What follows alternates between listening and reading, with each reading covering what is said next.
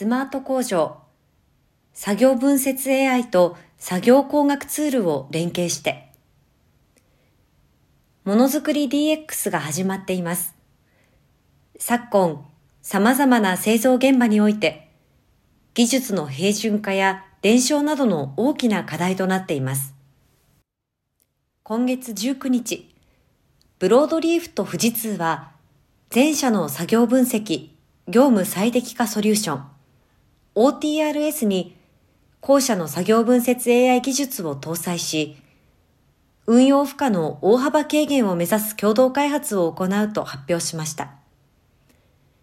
両社間のデータの受け渡しは、ブロードリーフクラウドプラットフォームを通じて行われます。これにより、最初に見本となる動画を手動で分割し、当該情報を作業分析 AI に学習させることで、残りの動画は自動分割される、大幅な作業時間の短縮を実現します。今回の連携の仕組みについて、富士通 i ネットワークシステムズ山梨工場の複数工程で評価を実施したところ、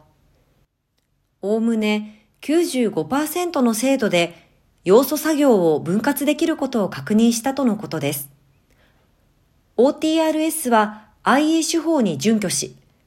製造現場において作業中のスタッフの一連の動作を撮影した映像の人、物、機械の動きを正確に動画分析、時間分析するツールとして多くの生産現場で採用されています。自動車関連の製造業のほか、食品業界などでも技術の平準化や動画による技術伝承にて活用されています。一方、作業分析 AI 技術は1回分の作業映像から要素作業ごとに分割したデータを教師データとして学習し、同一作業における要素作業を高精度に自動検出することを可能にします。要素作業の検出においては、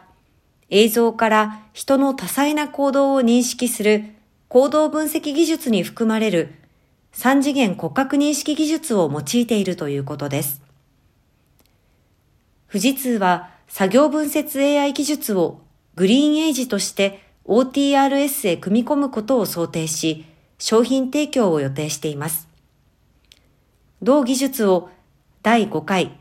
名古屋スマート工場エキスポのブロードリーフブースに参考出展します。